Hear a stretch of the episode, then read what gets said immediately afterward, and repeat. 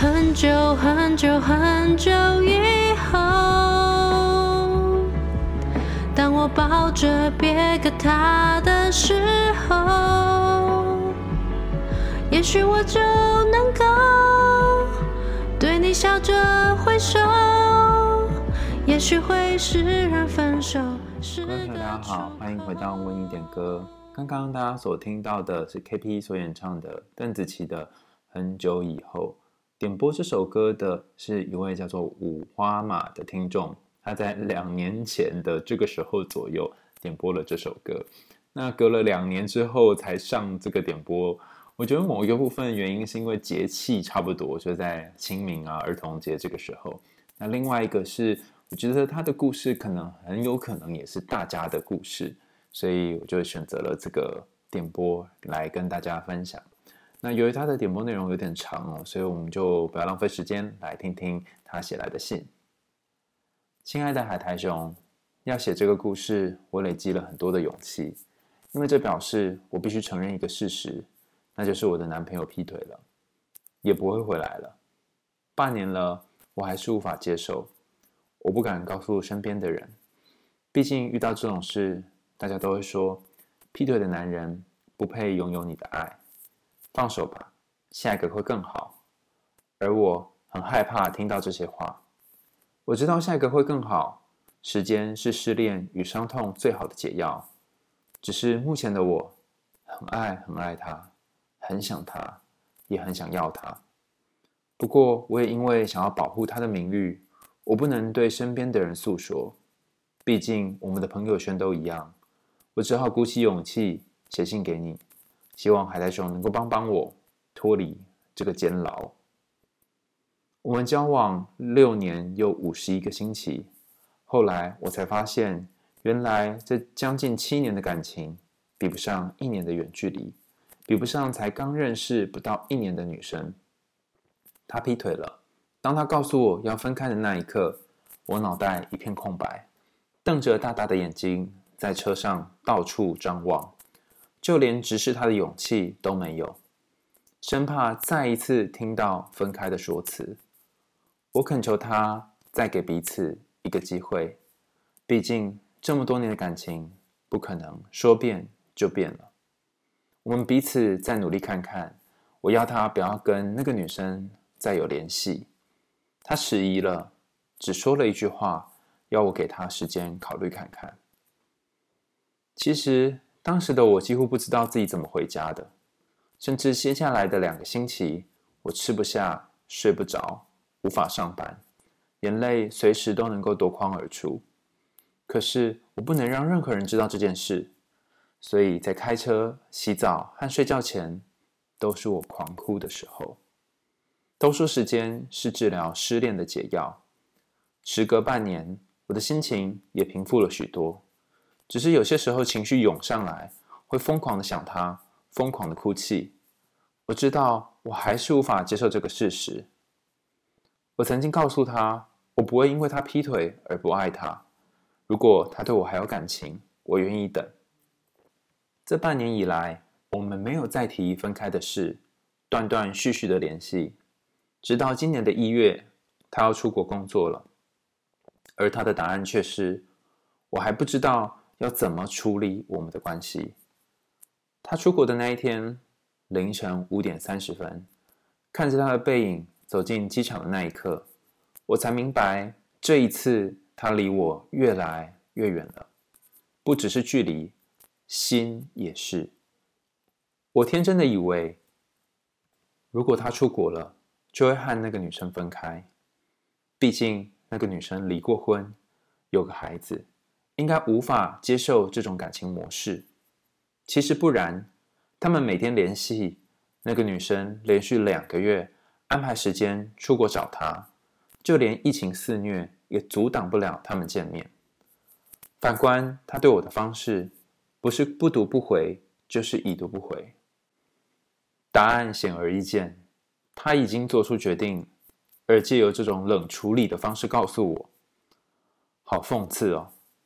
原来这么多年的感情，却换来这种对待。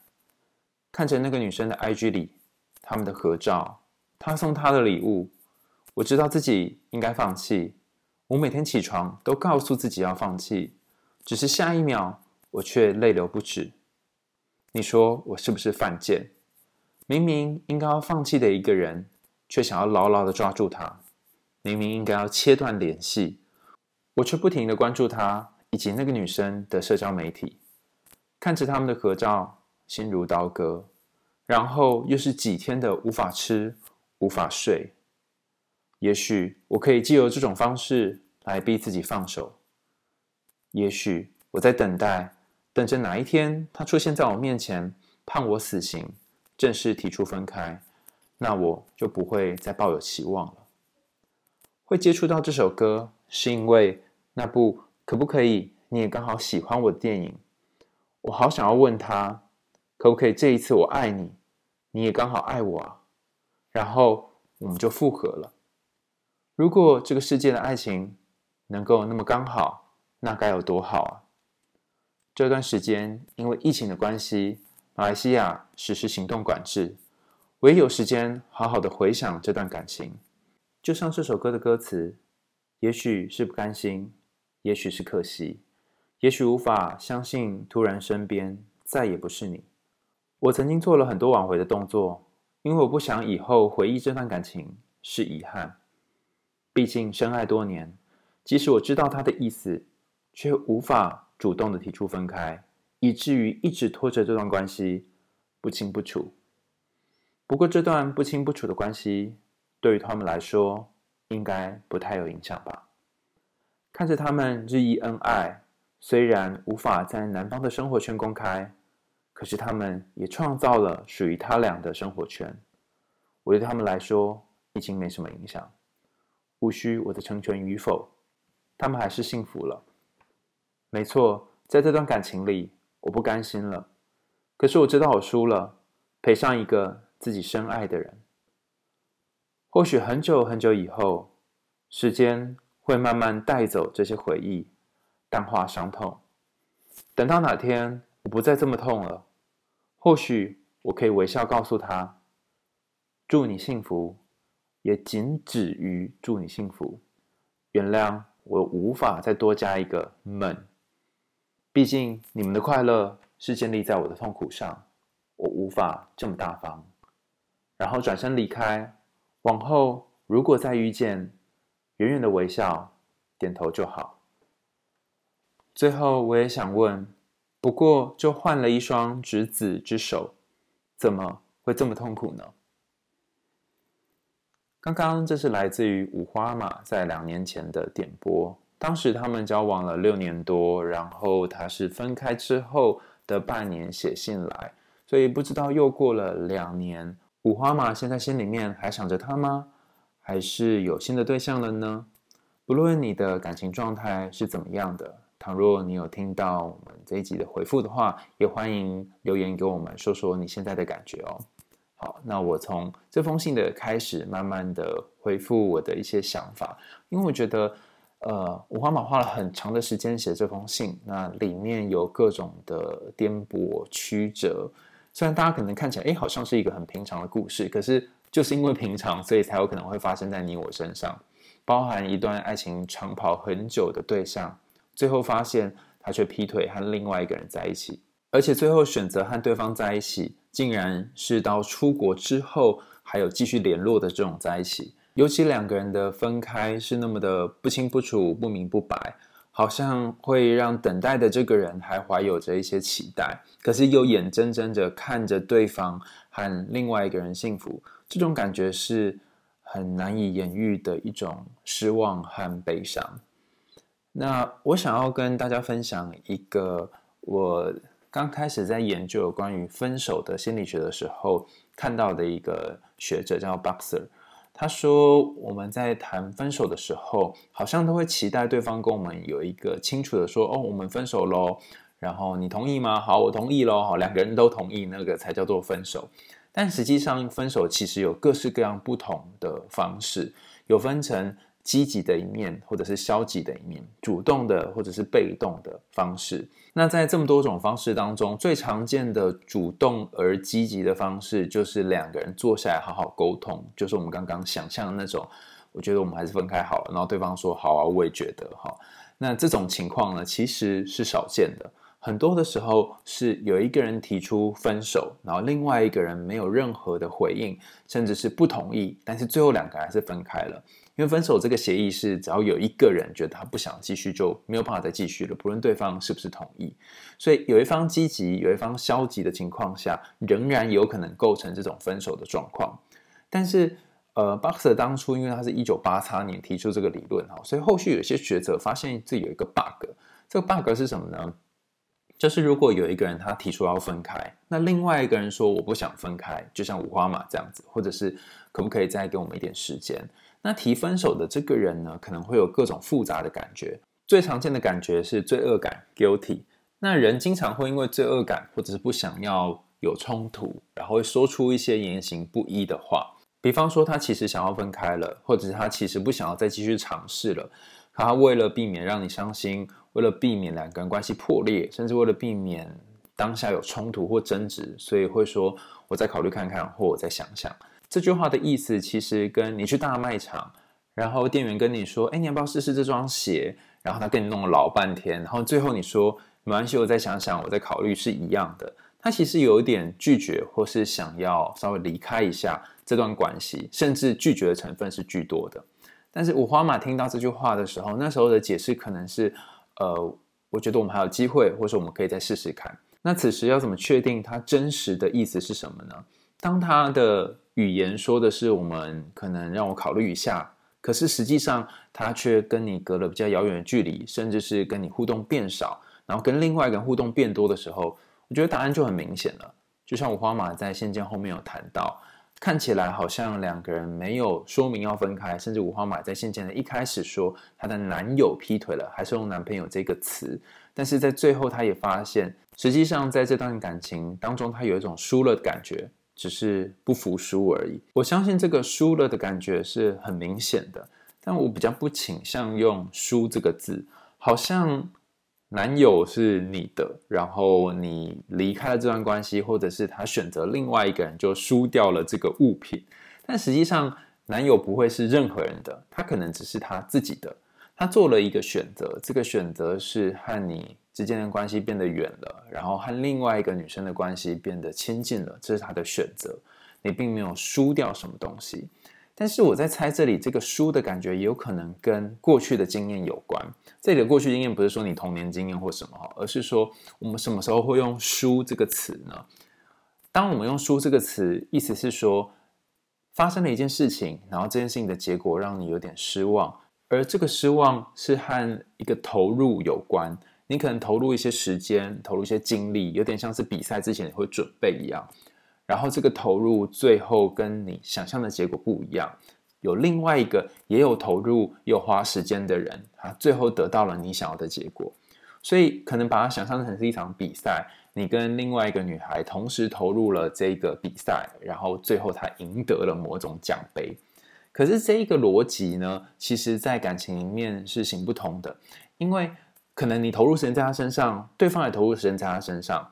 然后对方投入时间在他身上，可能才一年的时间，这蛮奇怪的。就像你说的，怎么会才花一年时间就可以抢走六年多的感情呢？而有些时候，我们如果去比较这个时间跟精力，你会有一种觉得为什么为什么会这样无法接受的感觉。可是，就像感情有些时候发展的开始跟结束，它不是用时间来去做比较的。当然，随着时间，你可以更理解这个人，更知道对方跟你合不合。但吸引力通常跟时间是无关的。那我讲一些研究，让大家感觉一下哈。呃，在感情的研究当中呢，我们把它分成两块，一个是有关于关系经营，一个是有关于关系吸引。我有一个名言是：交往与否靠吸引，关系长短靠经营。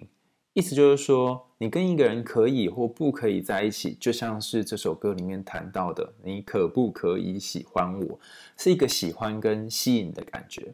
但这并不代表你们两个人可以维系一段比较长时间的关系。这件事情反过来讲，你跟一个人维持了长时间的关系，也不代表你们两个人会继续互相吸引，继续喜欢对方。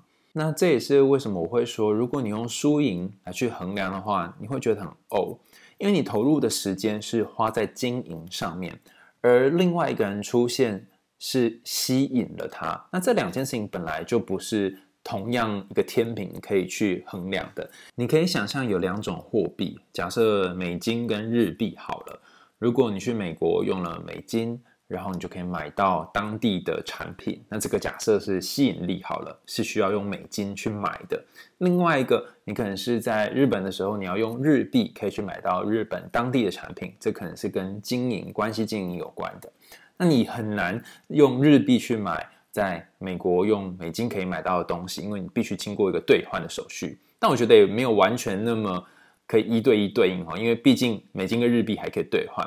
但是在感情里面比较辛苦的地方在于，有些时候吸引力不一定能够兑换成经营力，而很多时候这个经营力也不一定能够换成是吸引力。换句话说，如果有一个新的人出现，这个人他对对方比较有吸引力的话，很有可能就会把对方给吸走，然后两个人就在一起了。不过同样的。由于吸引力跟经营力是两个不同的协调哈，所以如果对方跟他在一起之后，真的能够维持长久的关系吗？这也很难说。毕竟你也花很长的时间在经营这段感情了。如果以了解这个人来说，我猜你应该是比较了解他的。所以这里六年多的投入并不是白费的。这个投入代表你花了时间去了解一个人，只是有点遗憾，最后这个了解并没有办法。让你们两个人继续在一起。我在多年前写了一篇文章，叫做《爱情吊诡》，就在讲这件事情。简单的说，就是那些让我们在一起的因素没有办法让我们持续的在一起，而我们这么努力的想要让彼此持续在一起，也不一定最后能够持续在一起，因为他有可能出现其他吸引他的对象。当时我知道这件事情的时候，其实想想蛮悲哀的，因为你不管怎么经营感情，都是会有结束的一天。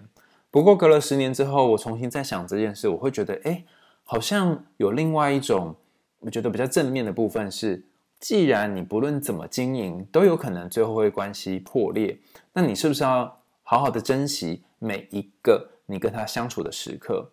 有点像是每一次恋爱都当做是最后一天来爱的感觉。那这样爱着爱着，可能就会珍惜跟他相处的时刻，你也会想着，会不会明天这个人就不会睡在我旁边了？会不会下一个月我们两个人就遇到各自更有吸引力的人，然后跟其他人在一起了？怀抱的这种明天不知道会怎样的焦虑，其实会有一种天哪，怎么感情这么不稳定的感觉？但也因为这样，你可以换个角度想，你有没有机会可以更认真的投入在每一段当下的关系？最近我看了一本书，是彩晨 Audrey 写的《四时瑜伽》，四时就是那个春夏秋冬四个时节。的瑜伽哈，那里面就在写他这一年多来，应该说几年下来做瑜伽的一个练习跟笔记。那我觉得整本书当中让我印象最深刻的是，他谈到我们的爱其实不在别人身上，而是在每一刻和自己相处的呼吸之间。我觉得做到这件事情很难哦。那彩晨也蛮诚实的，他就跟我一样，我们两个都是很容易憋气的人。就是做事做到一半，然后就忘记呼吸，这样。我的健身教练跟我说，其实我们用力的时候是不需要憋气的，而是要吐气，尽量让那个憋气的时间缩短。主要的原因是因为我们每一次憋气的时候，身体好像是在某种出力的状态，可是长期下来对身心的循环是很不好的。那同样的，我也想要把这件事情应用在我们的感情上面，不论是身体或者是爱，其实春夏秋冬。大自然对我们的关怀是很持续的，每一天的阳光都会洒在你的身上，每一天鸟叫声、树叶都会持续的生长。如果你一直关注在别人爱不爱你、别人喜不喜欢你、这个人要不要你，或者是你有没有拥有他的时候，你就会变得很不安。那这个不安可能关注于过去，包含你们两个人过去可能很要好，两个人曾经是很深很深的关系，他可能走入你的心里。也可能关注到未来，比方说有一个研究想要知道失恋的人最痛的是什么，就问他们：你们心里面经常出现的一句话让你难过的事情是什么？那他们大部分都会说，他们最难过的是从此以后两个人的未来不会再有交集了，那些彼此的计划好像都不见了。所以当你关注到未来的时候，你又会觉得天哪，为什么我们两个人没有办法再继续一起了？那不论是想到过去或想到未来，都会很辛苦，所以彩晨在书里面讲到了一个大家都知道，但是很难做到的概念，就是你可以试着活在每一个当下当中。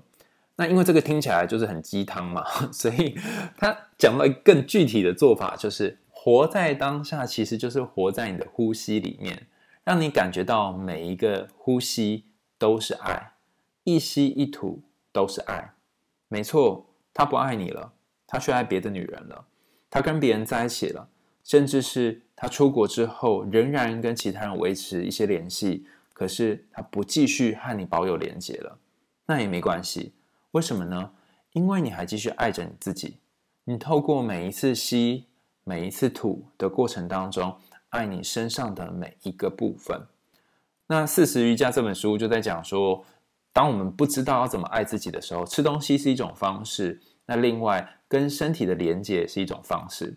那不知道打这本书哈，是因为我最近看到很多类似的书籍，好像有本也叫什么《身体地图》的样子，也是在讲，不论是我们的焦虑、忧郁，或者是担忧未来、害怕失去，都跟身上的一些部位有关。那我自己是还没有那么明显的感觉到这些部位和身体的关联哈。那如果有听众知道那个关联是什么，或是你也曾经觉得哪个部分卡卡紧紧的，那可能跟什么有关的话，可以在下面留言。但是呃，我觉得有一个方法是。在书里面也谈到说，呃，不止这本书啦，其他书也谈到类似的概念，就是当你觉得某个地方紧紧卡卡的时候，你就试着把注意力和呼吸放在那个上面，然后有一点像是透过呼吸把那个结给打开的样子。例如，很多失恋的人就指出，当你想到对方曾经跟你在一起，但现在却跟别人在一起，他曾经很爱你，但现在却爱别人的时候。会有一种心痛的感觉，这个心痛的感觉有可能会聚集在胸口、喉头或者是肩膀。你可以把注意力放在你的胸口，放在你的喉头，放在你的肩膀，用一吸一吐的方式，你可以持续五到六个呼吸，然后慢慢慢慢的把这个卡住的感觉疏通开来。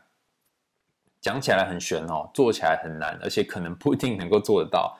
我第一次做的时候，觉得天哪，假的吧？哈，怎么样呼吸，吸吐吸吐，然后还是卡在那里啊？所以我觉得你可以多做几次。那不论你做了到底有没有用哦，至少有一件事情是确定的，你重新把注意力拉回到自己身上，把注意力拉回到自己身上。这句话我们听过很多演讲的人，可能包含我自己，也听过很多的书上面都讲过类似的话。可是什么叫做拉回自己身上呢？很多人会误解哈。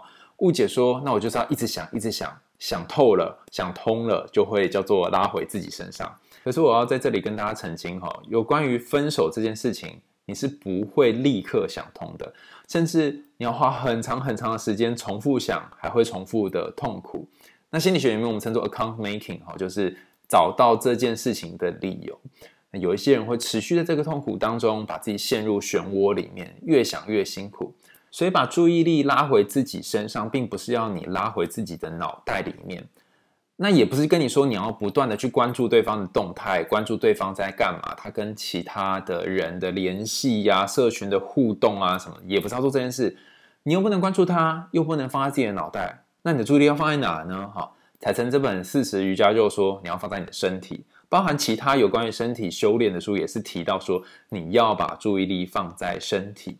可能放在刚刚我们说的，你觉得疼痛的地方、卡卡的地方，久了之后，你可以先从爱自己的身体的方式开始练习爱自己。听起来有点绕口哈，但是我们经常会忘记要从哪里开始爱自己嘛。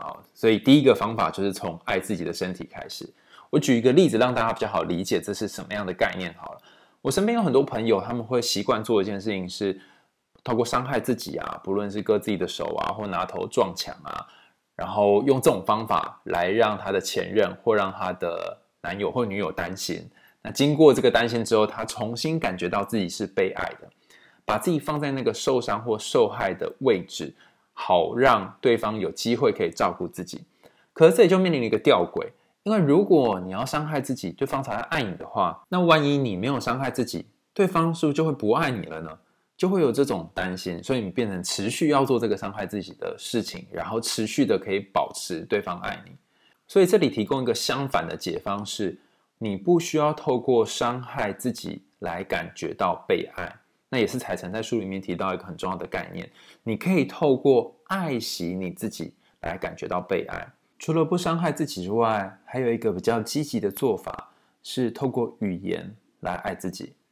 在正向心理学当中，有一个非常重要的概念叫做 self-compassion，自我关爱。在彩层的书，还有之前我上一些工作坊里面，都多多少少谈到这些神奇的自我关爱的语言。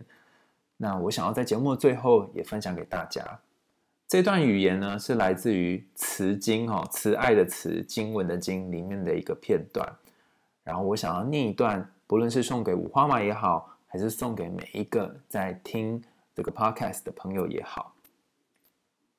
希望我没有敌意，没有危险。希望我没有精神的痛苦。希望我没有身体的痛苦。希望我保持快乐。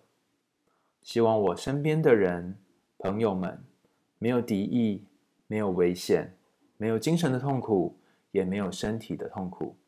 希望大家能够保持快乐。这段话在你恐惧、担忧、害怕，甚至低落的时候，可以告诉自己，甚至你可以告诉你那个内心受伤的小孩，希望他可以保持快乐。如果不快乐的话，也没有关系，因为有一个人。正慈悲的关爱他。在今天节目的最后，让我们再重新听一遍由 KP 所演唱的这首邓紫棋的《很久以后》。如果大家有想要点播的歌曲，也可以点选我们节目下方的投稿栏，我们为你点歌。下次见喽，拜拜。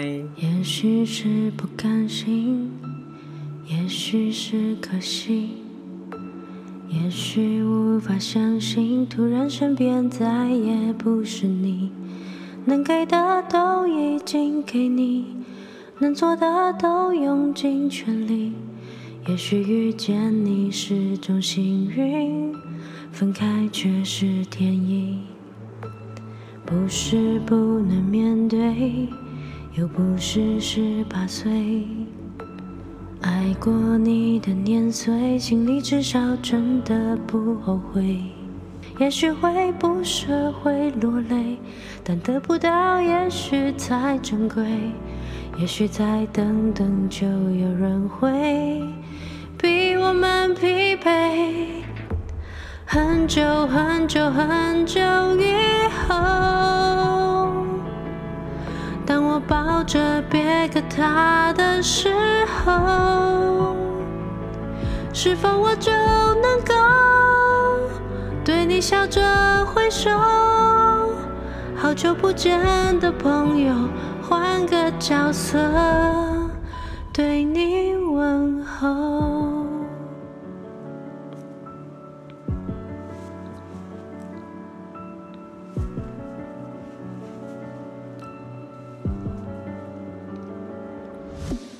谁还记得我们曾多奋不顾身？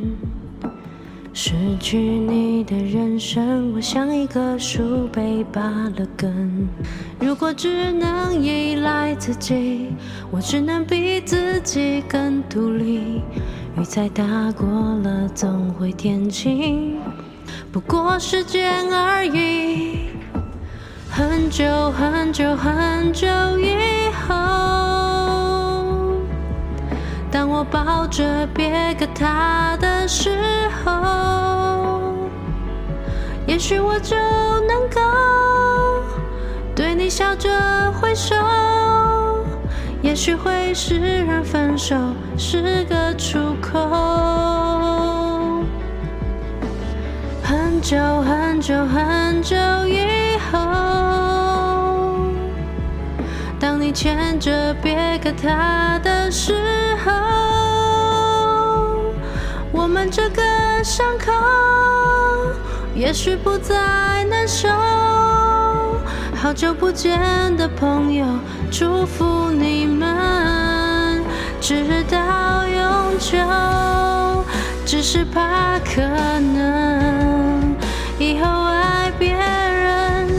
法像爱你那么深。但爱到尽头，苦有什么用？也只能接受爱情里一切莫须有。很久很久很久以后，时间会把回忆慢慢偷走，此刻承受的痛会慢慢变得虚构，不过就换了一双执子之手。很久很久很久以后，你我都各有所爱的时候，我们这个伤口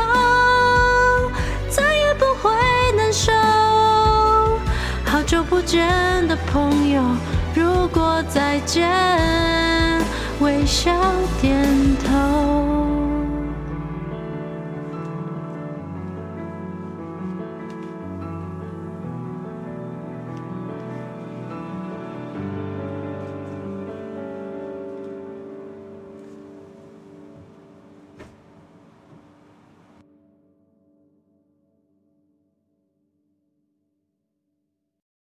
很久很久很久以后，当我抱着别个他的时候，也许我就能够对你笑着挥手，也许会释然分手。各位朋友，大家好，欢迎回到为你点歌。刚刚大家所听到的是 KP 所演唱的邓紫棋的《很久以后》。点播这首歌的是一位叫做五花马的听众，他在两年前的这个时候左右点播了这首歌。那隔了两年之后才上这个点播，我觉得某一个部分原因是因为节气差不多，就在清明啊、儿童节这个时候。那另外一个是，我觉得他的故事可能很有可能也是大家的故事，所以我就选择了这个点播来跟大家分享。那由于他的点播内容有点长哦，所以我们就不要浪费时间，来听听他写来的信。亲爱的海苔熊，要写这个故事，我累积了很多的勇气，因为这表示我必须承认一个事实，那就是我的男朋友劈腿了，也不会回来了。半年了，我还是无法接受，我不敢告诉身边的人，毕竟遇到这种事，大家都会说，劈腿的男人不配拥有你的爱。放手吧，下一个会更好。而我很害怕听到这些话。我知道下一个会更好，时间是失恋与伤痛最好的解药。只是目前的我，很爱很爱他，很想他，也很想要他。不过，我也因为想要保护他的名誉，我不能对身边的人诉说。毕竟我们的朋友圈都一样，我只好鼓起勇气写信给你。希望海苔熊能够帮帮我脱离这个监牢。我们交往六年又五十一个星期，后来我才发现，原来这将近七年的感情，比不上一年的远距离，比不上才刚认识不到一年的女生。他劈腿了。当他告诉我要分开的那一刻，我脑袋一片空白，瞪着大大的眼睛，在车上到处张望。就连直视他的勇气都没有，生怕再一次听到分开的说辞。我恳求他再给彼此一个机会，毕竟这么多年的感情不可能说变就变了。我们彼此再努力看看。我要他不要跟那个女生再有联系。他迟疑了，只说了一句话，要我给他时间考虑看看。其实。当时的我几乎不知道自己怎么回家的，甚至接下来的两个星期，我吃不下、睡不着，无法上班，眼泪随时都能够夺眶而出。可是我不能让任何人知道这件事，所以在开车、洗澡和睡觉前，都是我狂哭的时候。都说时间是治疗失恋的解药，时隔半年，我的心情也平复了许多。只是有些时候情绪涌上来，会疯狂的想他，疯狂的哭泣。我知道我还是无法接受这个事实。我曾经告诉他，我不会因为他劈腿而不爱他。如果他对我还有感情，我愿意等。这半年以来，我们没有再提分开的事，断断续续的联系。直到今年的一月，他要出国工作了，而他的答案却是：我还不知道要怎么处理我们的关系。他出国的那一天，凌晨五点三十分，看着他的背影走进机场的那一刻，我才明白，这一次他离我越来越远了，不只是距离，心也是。我天真的以为，如果他出国了，就会和那个女生分开。毕竟那个女生离过婚，有个孩子，应该无法接受这种感情模式。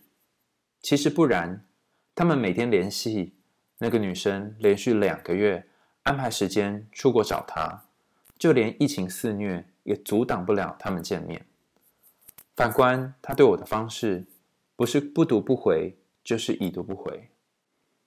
答案显而易见，他已经做出决定，而借由这种冷处理的方式告诉我，好讽刺哦！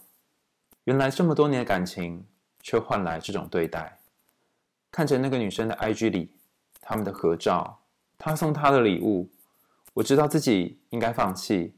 我每天起床都告诉自己要放弃，只是下一秒我却泪流不止。你说我是不是犯贱？明明应该要放弃的一个人，却想要牢牢的抓住他。明明应该要切断联系，我却不停的关注他以及那个女生的社交媒体。看着他们的合照，心如刀割，然后又是几天的无法吃、无法睡。也许我可以借由这种方式来逼自己放手。也许我在等待，等着哪一天他出现在我面前，判我死刑，正式提出分开，那我就不会再抱有期望了。会接触到这首歌，是因为那部可不可以你也刚好喜欢我的电影。我好想要问他，可不可以这一次我爱你，你也刚好爱我啊？然后我们就复合了。如果这个世界的爱情能够那么刚好，那该有多好啊！这段时间因为疫情的关系，马来西亚实施行动管制，我也有时间好好的回想这段感情。就像这首歌的歌词，也许是不甘心，也许是可惜。也许无法相信，突然身边再也不是你。我曾经做了很多挽回的动作，因为我不想以后回忆这段感情是遗憾。毕竟深爱多年，即使我知道他的意思，却无法主动的提出分开，以至于一直拖着这段关系不清不楚。不过这段不清不楚的关系，对于他们来说，应该不太有影响吧？看着他们日益恩爱。虽然无法在男方的生活圈公开，可是他们也创造了属于他俩的生活圈。我对他们来说已经没什么影响，无需我的成全与否，他们还是幸福了。没错，在这段感情里，我不甘心了。可是我知道我输了，赔上一个自己深爱的人。或许很久很久以后，时间会慢慢带走这些回忆。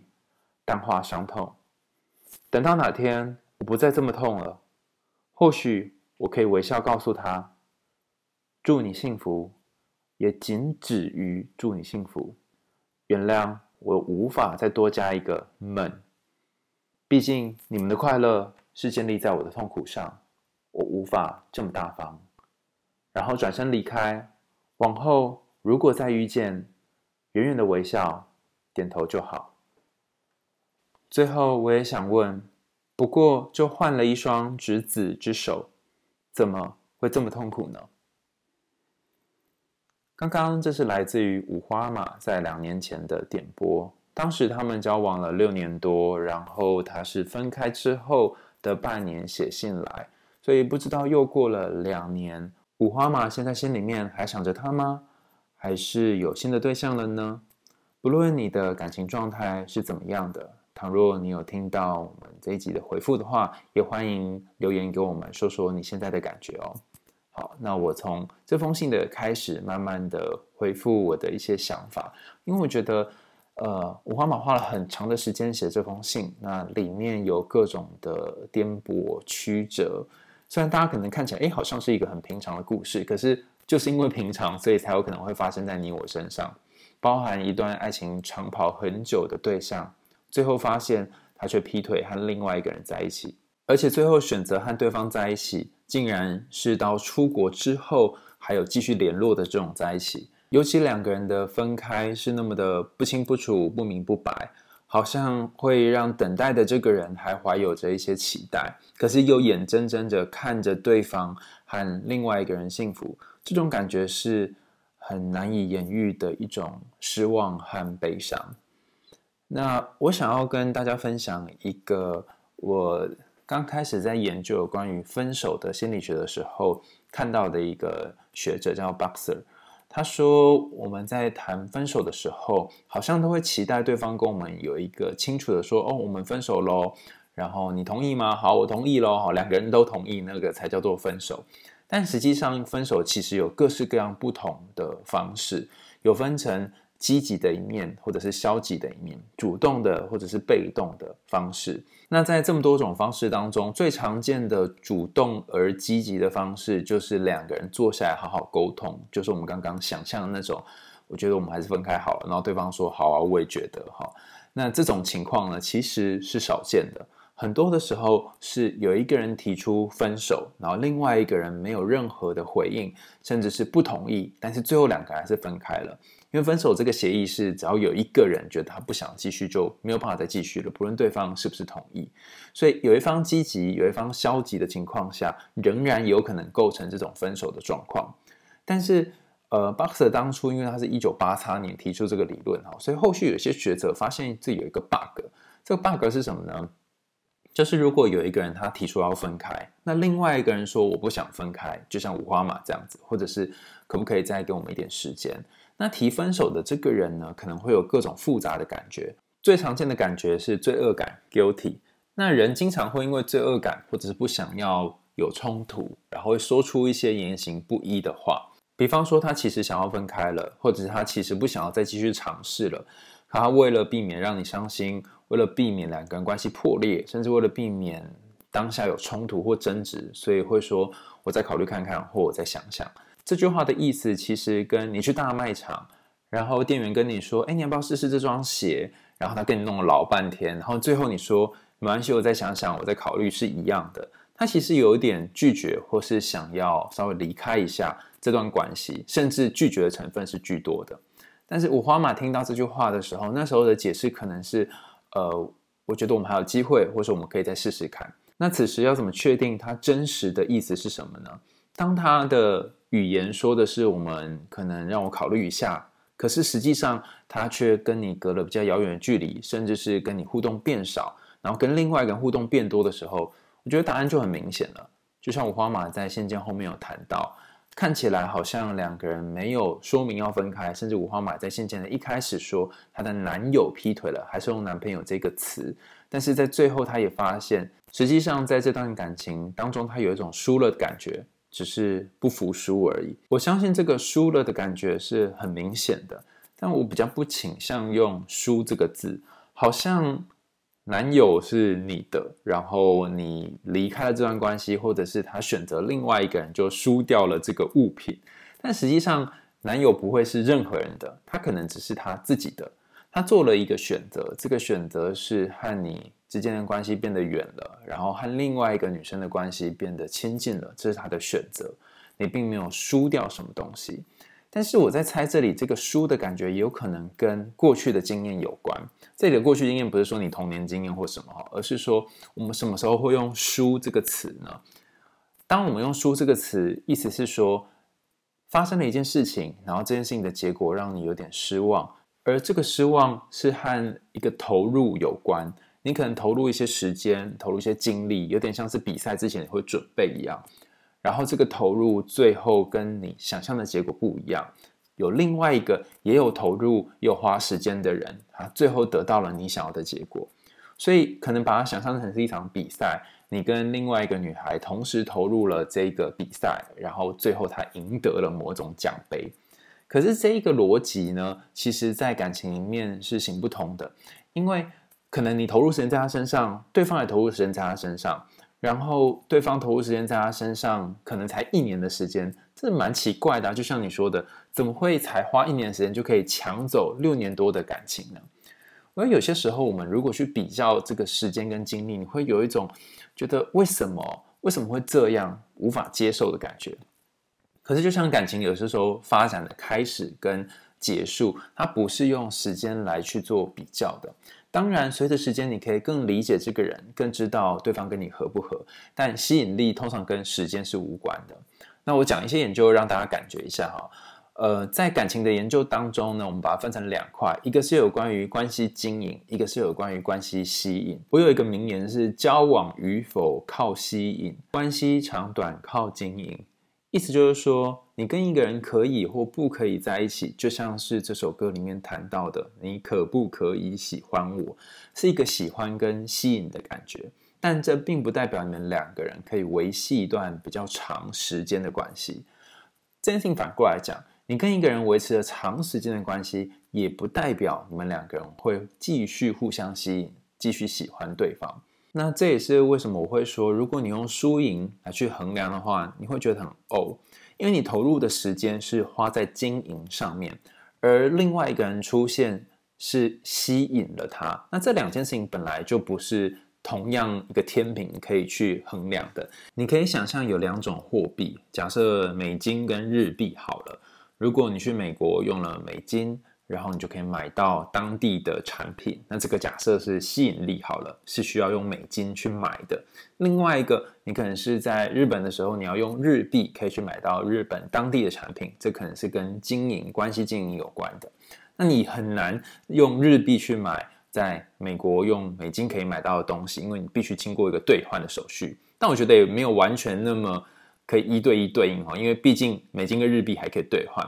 但是在感情里面比较辛苦的地方在于，有些时候吸引力不一定能够兑换成经营力，而很多时候这个经营力也不一定能够换成是吸引力。换句话说，如果有一个新的人出现，这个人他对对方比较有吸引力的话，很有可能就会把对方给吸走，然后两个人就在一起了。不过，同样的，由于吸引力跟经营力是两个不同的协调哈，所以如果对方跟他在一起之后，真的能够维持长久的关系吗？这也很难说。毕竟你也花很长的时间在经营这段感情了。如果以了解这个人来说，我猜你应该是比较了解他的。所以这里六年多的投入并不是白费的。这个投入代表你花了时间去了解一个人，只是有点遗憾，最后这个了解并没有办法。让你们两个人继续在一起。我在多年前写了一篇文章，叫做《爱情吊诡》，就在讲这件事情。简单来说，就是那些让我们在一起的因素没有办法让我们持续的在一起，而我们这么努力的想要让彼此持续在一起，也不一定最后能够持续在一起，因为他有可能出现其他吸引他的对象。当时我知道这件事情的时候，其实想想蛮悲哀的，因为你不管怎么经营感情，都是会有结束的一天。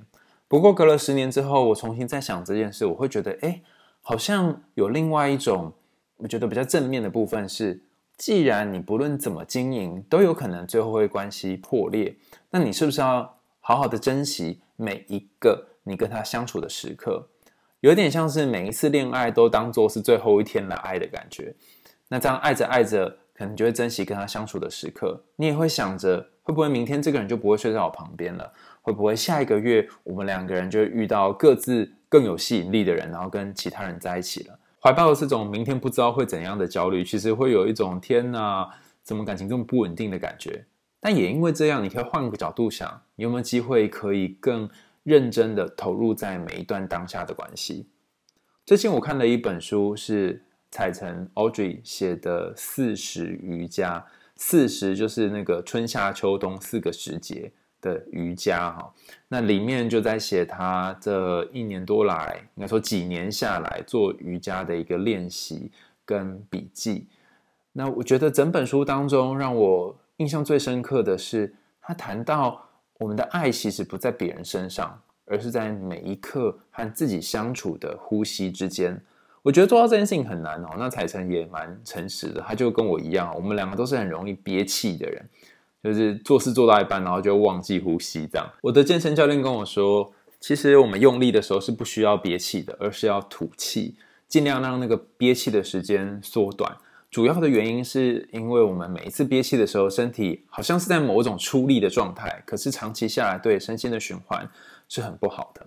那同样的，我也想要把这件事情应用在我们的感情上面，不论是身体或者是爱，其实春夏秋冬，大自然对我们的关怀是很持续的。每一天的阳光都会洒在你的身上，每一天鸟叫声、树叶都会持续的生长。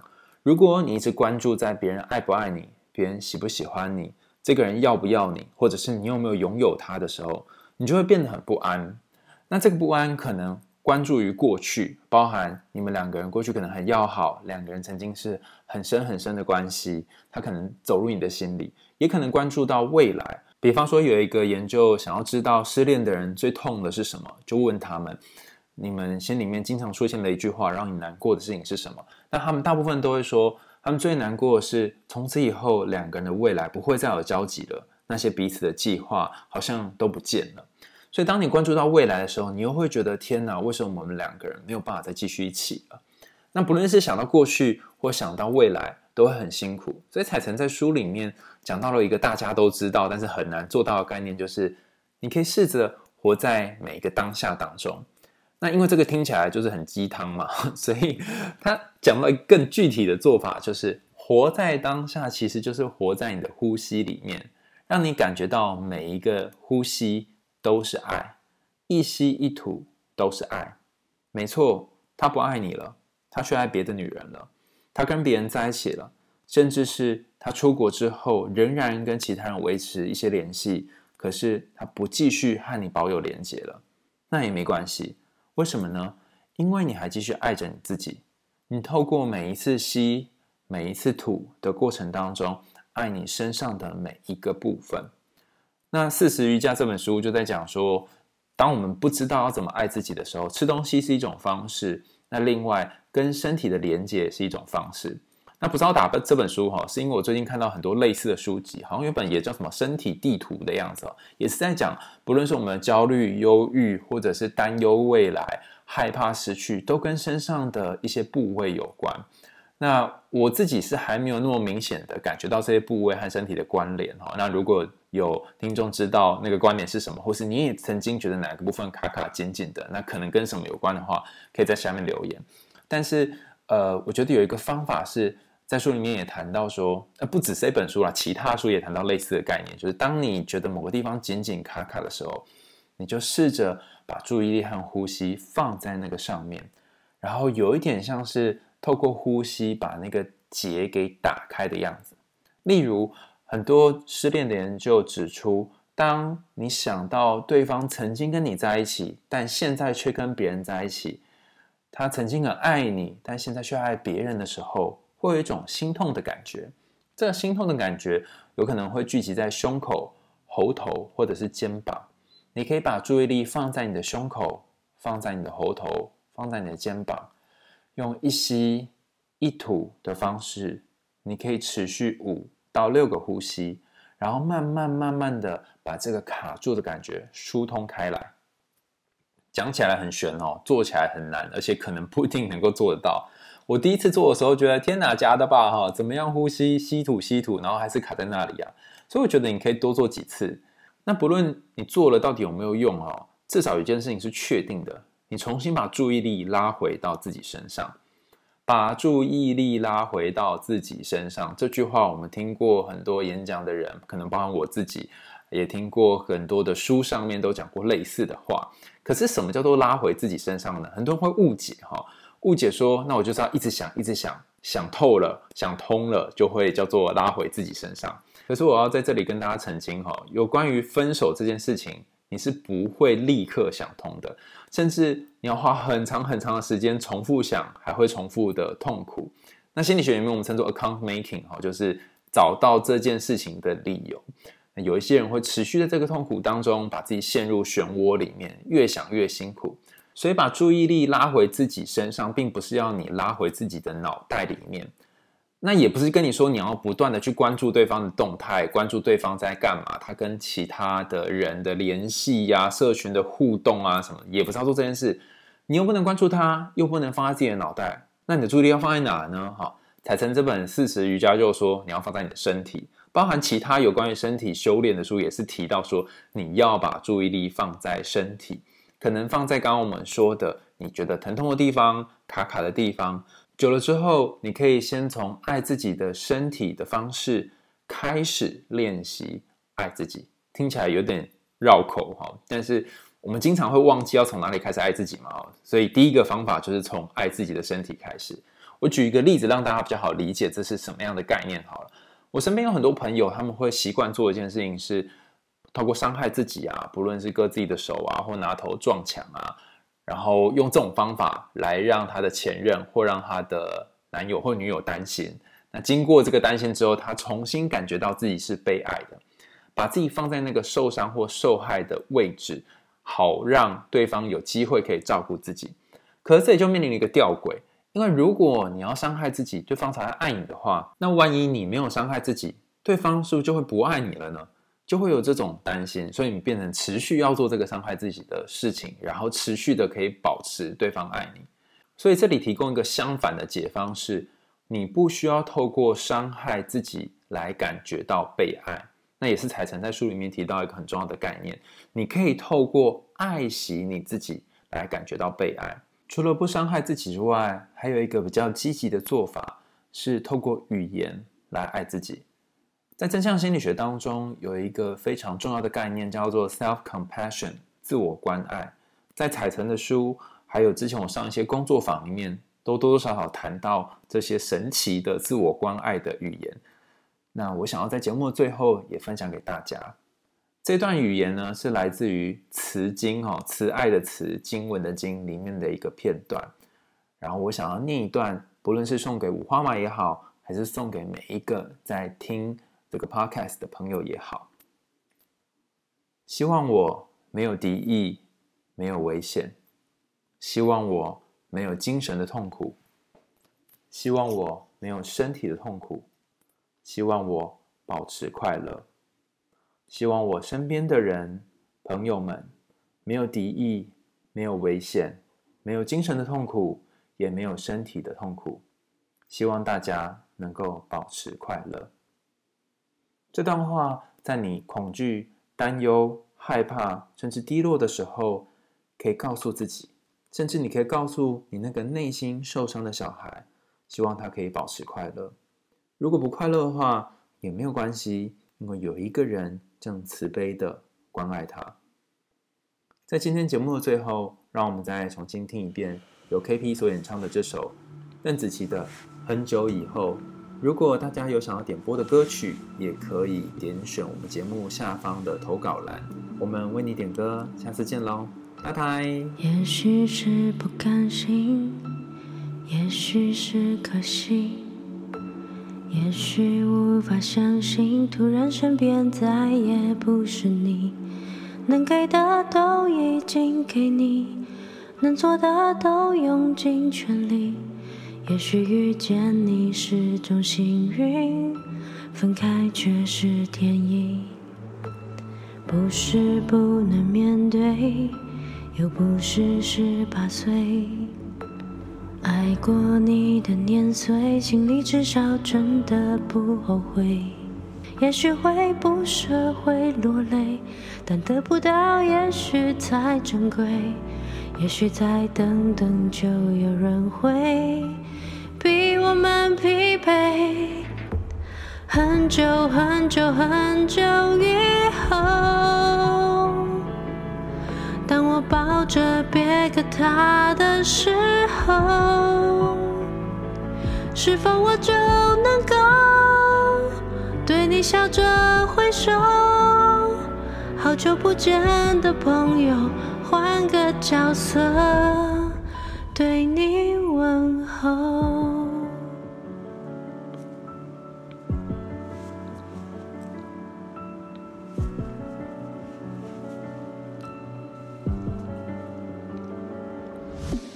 谁还记得我们曾多奋不顾身？失去你的人生，我像一棵树被拔了根。如果只能依赖自己，我只能比自己更独立。